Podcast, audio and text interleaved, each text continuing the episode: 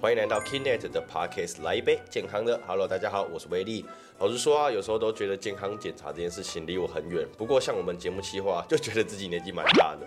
几年前开始养成一年一次的健检，这边我就不多说他的年纪啦。好了，那我们废话不多说，因为我们今天呢就是要来聊聊看这个健康检查到底有没有必要这个话题，以及到底健康检查有没有什么撇步或是攻略呢？那我们今天其实真的非常荣幸，可以欢迎到我们千阳诊所的执行长叶中央执行长和我们一起聊聊哦。Hello，执行长。Hello，大家好，我是千阳诊所执行长，大家可以叫我乔巴就好了。OK OK，为什么我会想叫自己乔巴？其实也不是叫自己啊，哦是大学的时候有一次带朋友出去吃饭，然后迷路了。我迷路了二。十几年前了，那时候海贼王刚开始，哦他们就说你是乔巴吗？我说乔巴是什么？后来赶快回家看。哦，所以你才知道原来是《海贼王》里面的乔巴。对，，几天我跟他说迷路是索隆，他们说来不及了，就这样子。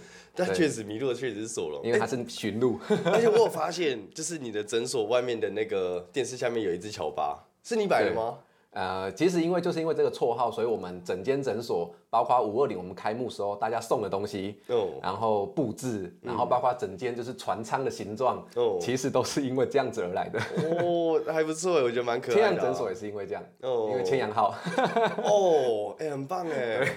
其实我觉得这很棒，因为可能有些小朋友会觉得这个东西是蛮可爱的，会降低这个的就是担担心的程度嘛，是是，会比较亲民啊。本来要叫梅丽号，后来发现这名字不好听，哦，有一点。因为来看诊会梅丽这样。哦，那因为我我刚到你们这个这个家这个诊所，我觉得很漂亮哎，就是是你们装潢的感觉很氛围感都做的，我觉得有点类似因为咖啡厅的感觉吗？是很棒。因为我过去也在一些医疗地方上过班，嗯，然后我觉得很多人其实对医疗来讲会比较紧张、紧凑，然后会觉得压力很大，真所以我的，们希望不是呈现一种非常非常医疗感，对对对对对对对，真的，因为确实有些地方看起来就好好专业，就是看起来就是白光白光、死光死白死白的，反而让人有一种很紧张的感觉。是是，但我们也不能太接待啦，哦。所以把它取一个平衡。哦，有有有。那你身为这个产业的执行长，像你们在这个地方这么久了，你多久会去做一次健康检查？呃，我本人大概一年会做一次大的健检，哦但其实我自己很常问我们员工都知道，可能两三个月会自己抽一次血。哦，真的哦，我们其实抽血是拿来玩的。哦，举个例，像我们做减肥，大部分人是量身高体重，我们是直接抽血看胆固醇、低密度、高密度、三酸甘油脂更或者尿酸精准了。我们直接玩这个。哦，因为其实体组剂有时候会因为脚皮的厚度、脚脚没洗干净、导电度的问题不准，哦所以我们直接抽血看。所以我们有时候我们的健康呃我们的那个减肥比赛都是用抽血在比的，不是量体重在比的。你们有自己的减肥比赛？，对对对对对，真的哦，对对好酷哦。那你们就是直接对这个数据上面看谁的更低，看谁的对对这样。哦，对，我们还玩过一个更扯的，就是比肌肉量谁生的比较多的，因为我们的身体分析组成，哦对，是最准。那一台是黄金准则，哦，对，就是那一台 Dexta 才准。肯定的，因为那个就是你花了大笔的钱去买一个很重要的机器。对不对对对对，没错。哦明白明白。那为什么你会想要开健康中心啊？健检中心？嗯这件事大概可以从六年前说起。哦，这么久。啊这件大概是我跟我一个非常好的医生朋友，OK，他现在在某间医美，可能不能说哪一间当院长这样。那我跟他是很好的球友。OK 对，那我们以前因为我在呃林口读书的时候，嗯，他是长长庚的，我是体大的，我们在隔壁，所以我们很常一起打球。嗯，那我们在打球的时候，有时候聊到就是哎，你们是打篮球吗？打排球，排球哦，你们是打 我们都是打球排球的对 OK，对对好好好。那我们就常常来聊，就是我这边的健检有时候比较麻烦，就是健检后，然后呢，哦，就哎、啊，然后啊，因为很多人把健检当成一年一度 routine 的工作，嗯，健检后他就丢着了，我就跟他说，每每一年来健检报告都长得差不多，哦我跟他说啊，你没有改善吗？他说，嗯，不用啊，要改善什么？啊，就健检完了、啊，所以我觉得你这个钱不如直接给我，干嘛花在健检上？哦，好像 对，就是健检后，然后呢，这样子。哦那我朋友因为是医美的医生，那他很常遇到就是客人的主诉不完整。哎、你最近怎么样不？完整是主诉就是他问客人说：“哎、你最近怎么样？你哪里感觉不舒服？”哦客人会讲的呃不够。举个例，像有的人呃喝酒频率偶尔、经常、频繁，一天喝五次，他够偶尔，哦但他不是故意骗你，他就是不知道那个定义怎么怎么去诉说这个东西，哪边不舒服他可能摸错啊。医生啊，我胃不舒服，摸着嗯这里是肝呐、就是然后如果他没有摸，我们可能就会误导成胃。就是有很多客人主诉是他们不会表达，嗯，然后这些精准的医疗就会错误，就没有那么精准的医疗。所以健检的话，就是就算你主诉错，至少我看你的数据，我也可以更精准的下。看得懂了。对，然后所以我一个没有后续的治疗，一个没有前面的精准的报告，刚好结合起来。所以我们其实我们开的是诊所，不算健检中心，因为健检中心是不能做治疗的。如果你们去做健检中心，他们后面是没有治疗的，他们顶多解释报告就结束了，还是会请你去呃，请你回家自己饮食运动。我说哎，多说一点饮食运动，你回家根本不会做，嗯 因为你会，你早就做了。对对，所以我希望可以透过治疗，就是我还是会教他们饮食运动，因为毕竟我是这个专业的。但如果客人很懒，不得不说，现在很多老板是啊，你叫我改善饮食，你叫我不要去跟那些喝酒聚餐。不可能的，没有办法。对，那不如我们直接给他治疗。所以，我们这边有一些点滴啊、静脉镭射啊、血液净化，就是你不用做任何努力，但至少你要花钱。努力跟花钱你要选一样嘛？你花钱，你也可以帮你调整身体的东西。我们可以帮他做这项的治疗。等于我们在这边可以做一个很非常成套的。对对对，从健检到治疗，而且是比较精准的，因为有数据。嗯。甚至如果他有买我们的治疗呢，我们整间千阳诊所理念就是在治疗后，我们会送你免费的检查，这些红字。因为我们会让你知道这些，当然只有红字啊，不是在整份啊，哈，几万块的这些红字，我们会送你免费的后测，哦，然后让你知道这些数据是有改善的。哦，我觉得这很棒哎，因为我觉得这才是一个你真的变健康了，而不是哎我好像变健康了。哦，对对。而且以商业角度来看，客人可以更确切知道他的钱花在哪里。是是是，没错。哎，我觉得很棒哎，没错没错。哦，那你会想开的契机？因为我刚刚有听说一件事情，就是你自己本身是运动科学的，对，就是学习这方面领域的，可以跟我们聊聊这个东西吗？可以。我也算是今天才第一次听到什么叫做运动科学的四个字。哦，呃，其实运动科学呢，它大概可以细分成三大项。哦，呃，运动科技、运动生理跟运动营养。OK。运动科技就是，其实我以前主修是运动科学，就是要运动科技。OK。运动科技就是利用一些科学的东西。例如像侧立板、环绕摄影机，就是那种一秒可以拍三百张照片那种摄影机。哦，我投手投速度那么快，但一秒三百张，我相信我可以抓得很准。对，所以我可以把他的姿势跟呃那种全世界顶尖投手姿势叠在一起，捕捉起来。对，那叠在一起发现，哎，他腰转了，你怎么还没转？哦，那你我跟你讲，你等一下腰提早转，你的球速会变更快。然后发现他办不到，你核心不足，那你训练核心，训练了半年后，他转得过去了，他他的影像跟上了，哦，就是运动科学。对，运动科学是一个可以让整间整个国家体育进步的一个好东西。哦，那你看过更好的？这样听起来，其实美国、英国都做得很好。哦，对，英国上一届的奥运拿金牌进步超多了，因为科运动科学做得很好。这有点类似像《魔球》这部电影里面有提到，因为你刚刚一提到，我就想到这个东西。没错，没错。第二个会是想到那个骑脚踏车的比赛那部电影，就是哦，我也忘记电影名字了。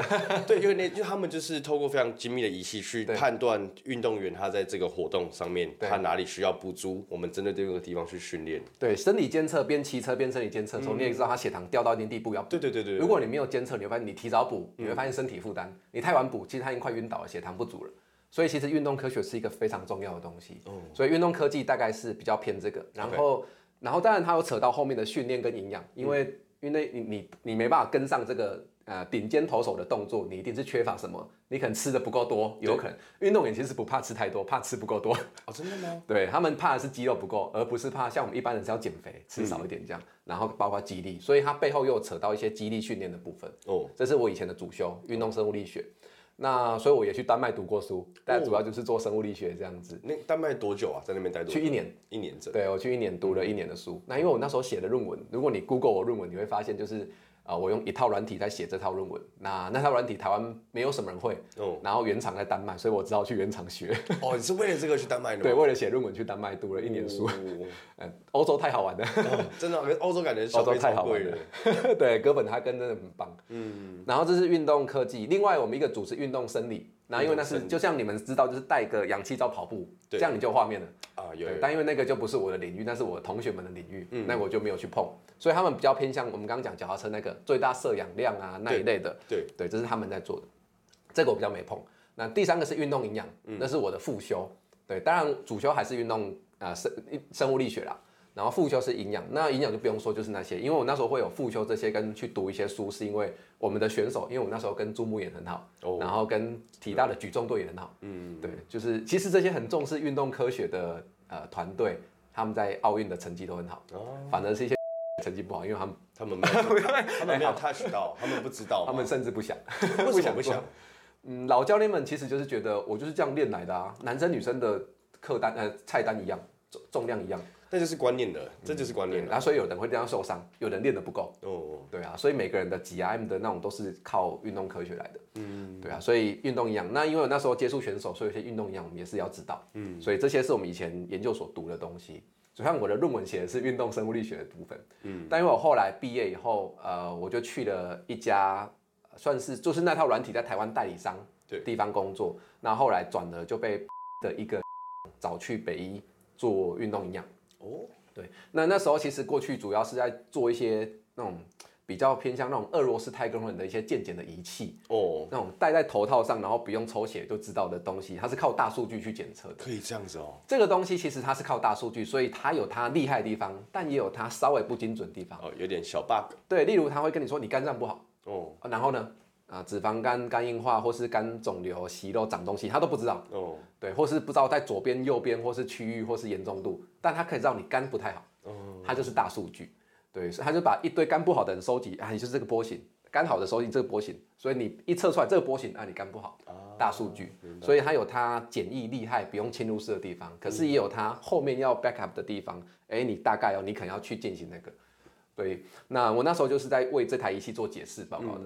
那时候其实主要是去做运动的建议，OK，因为那间诊所是做健检的健康检查，所以他们有医生、有护理师、有营养师。嗯，呃，其实营养分两块，就是一般营养跟运动。其实营养应该分很多块，哦像我就不太会团膳，营养午餐那个我不会做，哇，那很难呢。但那是个人的你 OK，对对，那又又又有分，像个人又有分癌症类的，癌症类的我又不太 OK，、因为那个细分就是你什么不能摄取太多，什么不能摄取太少，哦，对，跟癌细胞对抗的那个也不是我专长，嗯，对，但很多这类专长的营养师他不会运动，对他不知道该怎么训练，所以一直要运动。我举个例好了，像我讲的东西你可能会觉得很简单，可是哎、你们不知道，举个例，像如果胆固醇比较高的人，他适合做有氧运动；哦，糖尿病比较不好的人，他适合做无氧重训。哦，你做反了，你会发现 CP 值很低。那些阿嬷一天到晚在走路、公园散步，其实不对，你会发现他一年糖尿病都没有变，因为他是做有氧运动，他应该去做一些肌力训练。嗯所以那就是一些运动科学最很重要的东西。对，对，因为你当你如果最大摄氧量或是无氧到一定地步的时候，你会发现，哎、他就开始代谢一些糖了，哦，所以它适合糖尿病的人。但这种就很运动科学，这不是一般呃营养师知道的，医师可能有些还不知道，除非有往这个领域的。嗯。可是我们知道这个，可是我们他们有很多他们专业我们不知道了，所以我觉得是互补。当然了，当然了，所以我那时候去那间诊所，主要就是讲一些运动相关的东西。哦，只是后来营养师离开了，我那时候其实为了讲健检啊，我就呃去学了很多呃那种健检报告的内容。哦举个例，像那时候我根本不知道什么淀粉酶。啊，肾丝球过滤率，你们可能没听过啊？有这个我有听那过有听过对对对 这种东西是我们那时候大概十几年前我不会知道的。哦，对，因为我们就是做运动、做营养的，那不会知道这种医检类的东西。嗯，但因为这个，我觉得如果搭在一起，你会发现，哎，这个偏低，那你可以做这个。哦，因为很多医检的肯定也不会运动，对那我们是不懂这个，所以就真的互相学习。我那时候也跟一些学弟拿了一些证去上医师的课，哦，真的啊，他们拿到学分啊，我就戴着帽子压低帽子进去，偷听这样子，对，我就去学东西，他们就赚学分那所以我那时候后来就是运动营养，包括看健检报告，就是我在诊所就一次完成，哦就全部都是我讲这样。那如果需要后面的 backup 要治疗，我们再趴给我们那时候是跟北医合作，因为很近嘛，在一零一楼上，就绿色通道送北医这样。对，那时候就那边做了八年吧，在那间诊所，哦，你待这么久啊？对，那间诊所一讲就讲了八年。那这八年，不好，因为我有点意外，是因为你感觉是大概三十出头岁，所以听起来你好像在这十年内做了超级多事情的。二十四岁研究所毕业，我就一年在那间啊、那个软体那间公司，我们待了一年后，我就来到北医了。哦，所以加八也才三十三而已，对对我今年对才三十五，所以差不多。那那所以就在那间诊所做了八年，对然后大部分就是一直在看健检报告，然后教客人怎么做运动营养，对，大概就这样子。那这期间我就去学了非常多医疗类的，包括健检类的东西。对，可是因为我非常尊重医疗，因为我不是医生，所以很多东西我都会询问我的好朋友，一起开店的，对。我都会询问他这个能讲不能讲，或是怎么用比较好。对，所以我的我在外面的呃跟客人卫教部分都会比较偏向不医疗，嗯，对。可是我可以教给他们很多日常改善，或者是我我不讲医疗怎么做，可是我可以教你去看哪些诊，哦，因为有的人会跑错诊，你皮肤整片都是东西，你会去哪一科？皮肤科。皮肤科，但有时候是因为免疫系统，你可能要去免疫风湿科，啊，这就不会知道了。对，像这种转诊类或是要去哪一边，我就会给有免疫风湿科哦。对对对对对、哦对，所以你可能皮肤科擦了类固醇，你会发现哎消了几天又出来了，因为你是免疫的免疫系统问题，那你可能一直看皮肤科就没有用。虽然可能有人擦类固醇就有用，对可是有的没用，他就要去看免疫风湿。就是所谓的治标不治本。对对，所以我才会给一些日常可以改善的，跟哎我做不到的，我帮你转诊的或建议你去的，我就会给他一些好的建议。你的介绍可以更加精准，不会让客人他盲目的去找他的问题的。对，哦没错没错明白。或是他觉得就是很累，然后他发现他都睡很饱了，结果一健康检查出来是肝的问题。对，对，那他可能可以去肝肝胆肠胃，嗯，而不是很累，他可以一起去看加医科，然后没有用，他可能是肝的问题，他吃肝的药可能会好。是啊，其实开这间诊所的机转有一个很好玩的东西，就是我有一个客人，哦。然后来聊减肥，哦，然后他他其实没有很胖哦，一百七十几公分，然后八十几公斤，那没有很胖啊，就是不瘦，可是没有到胖。小肉。对，就是那但是我觉得哎人就是这样男生，男生男生 OK 男生就更又不胖了。哦，对，然后然后他就来，我聊聊后我就问了他一些东西，发现哎、他吃的其实算很 OK 了，哦连抗性淀粉都说得出来了，哎，代表有学过。他他自己本身有做些功课。对、哦对，所以他应该已经去很多地方呃呃询问过怎么减肥了。对，好，然后最后他来，我就看了他健检报告，发现他的 GOT、GPT 到一百多快两百，哦这个就是肝指数。哦，对，GOT、GPT 有肝指数，肝指数有点内脏脂肪。不算，就是肝这一颗肝的呃抽血它的血清指数，或者是说它的肝功能。哦，OK，GOT、GPT，明呃，GPT 纯粹指肝呐，但 GOT 有点像全身性的发炎，没有错，嗯它就这两个都很高。但通常查到 GOT、GPT，我们都会指向说，哎、你的肝是不是不好？哦，然后我就问，我就一问就问他说，你是吃的很不健康？哎、聊一聊不会啊，哦因为有时候吃不健康，肝要做代谢也会负担很大。当然。我第二个问的就是睡觉，我说那你一天睡多久？他说两个多小时。哎，为什么睡那么短？啊是个工程师，哦啊，一天爆肝呐。一一两点回家，然后六点就要准备出门上班。哦对，洗完澡可能只睡两三个小时。哦我就跟他说你睡多一点啊，他就问我怎么运动，他说他想减肥。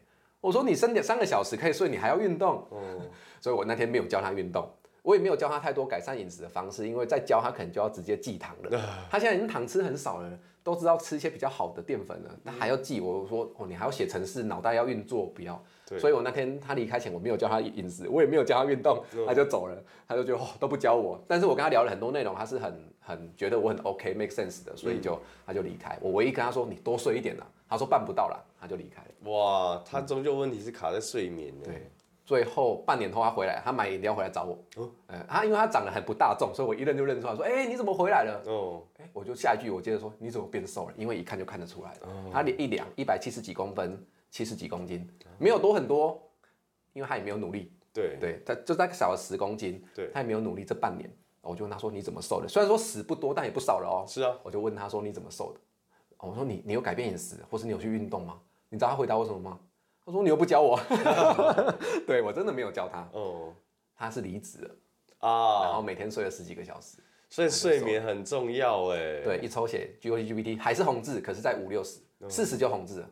他从快两百到五六十。哦，那跳哦，真的下降很多。对，就是简单说，就是他也没有改善太多的日常生活，他就只是变成一天睡两小时、两三个小时，变成睡十几个小时这样而已。我说你什么时候工作？晚一点呢、他说可能在一个月吧，再休息一个月。哦，对，他就只是把肝调整回来，因为其实我们肝如果不好，要减肥也很难。对，所以我以前还帮很多客人减肥，我都说就是要吃健康跟睡觉，因为肝脏的运作太重要了。对，像我是大食怪，我同事都知道我一餐可以吃三两三个便当，哦但我不太会胖，除了爱运动外，就是因为我肝脏代谢好，哦代谢快，对，所以很很你看很多人很爱吃，但他其实真不会很胖，很多人吃很少他很胖，其实都跟肝脏有关。嗯，那他肝只要一养好，他就好了。真的。我那时候就觉得，呃，在我看健检报告前，我每一个来做一些咨询的时候，我跟他如果要聊减肥，我就跟他说，哎、你饮食怎么改，我都教他怎么改怎么改，运动怎么我都教他。但是我觉得当当这个人如果已经做得很不错的时候，其实我们看一下，像有时候肾脏不好，你叫他一直运动，他可能根本就撑不住，嗯他可能多喝水，可能代谢就变好了。对，所以我就觉得科学这个源头是一个非常重要的一件事。他甚至不用改饮食运动，他只要睡觉就好了，嗯，就瘦了，就不用去努力耶。这是所谓的只要睡觉就瘦根本的。对，所以我那时候觉得哇，健检就是根本这件事很重要，对，就是看到问题在哪了，而不是一直做以前老师教的。虽然以前老师教的很重要，因为大数据、大方法，嗯，可是很多细致东西是嗯，你可能做到这件事情，你就可以帮到很多面的东西。对，所以我才会后来对呃科学，因为我本来就愿，所以我本来就很喜欢科学的，就是很喜欢看到那个源头，嗯，该怎么改善。因为事半功倍，其实比事倍功半还要还要确实我也觉得，我也觉得，同意同意。所以我就开始啊、往这块努力了。到现在我自己其实去年啊、对，今年开店嘛，去年我有自己做了一间实验室，所以我们的血液是送自己实验室，我们不是外送的。哦，我们的仪器啊，包括药水啊，包括 TAF 认证，我们其实都过了。所以实验室我们自己有了，然后我今年才开诊所这样子，明白明白，就是因为想要透过这种比较科学的方式渐渐，然后做治疗。更精准了。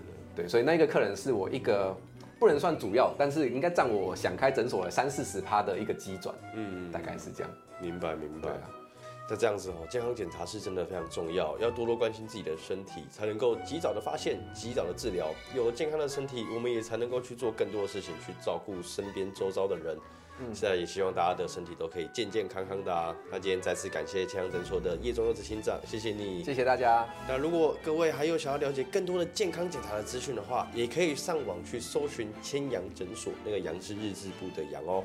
那最后也别忘了记得追踪我们 Kinet 的 Podcast 来一杯健康的，我们还有更多的专业的健康知识等你来听。那我们下集再见喽，拜拜。拜拜。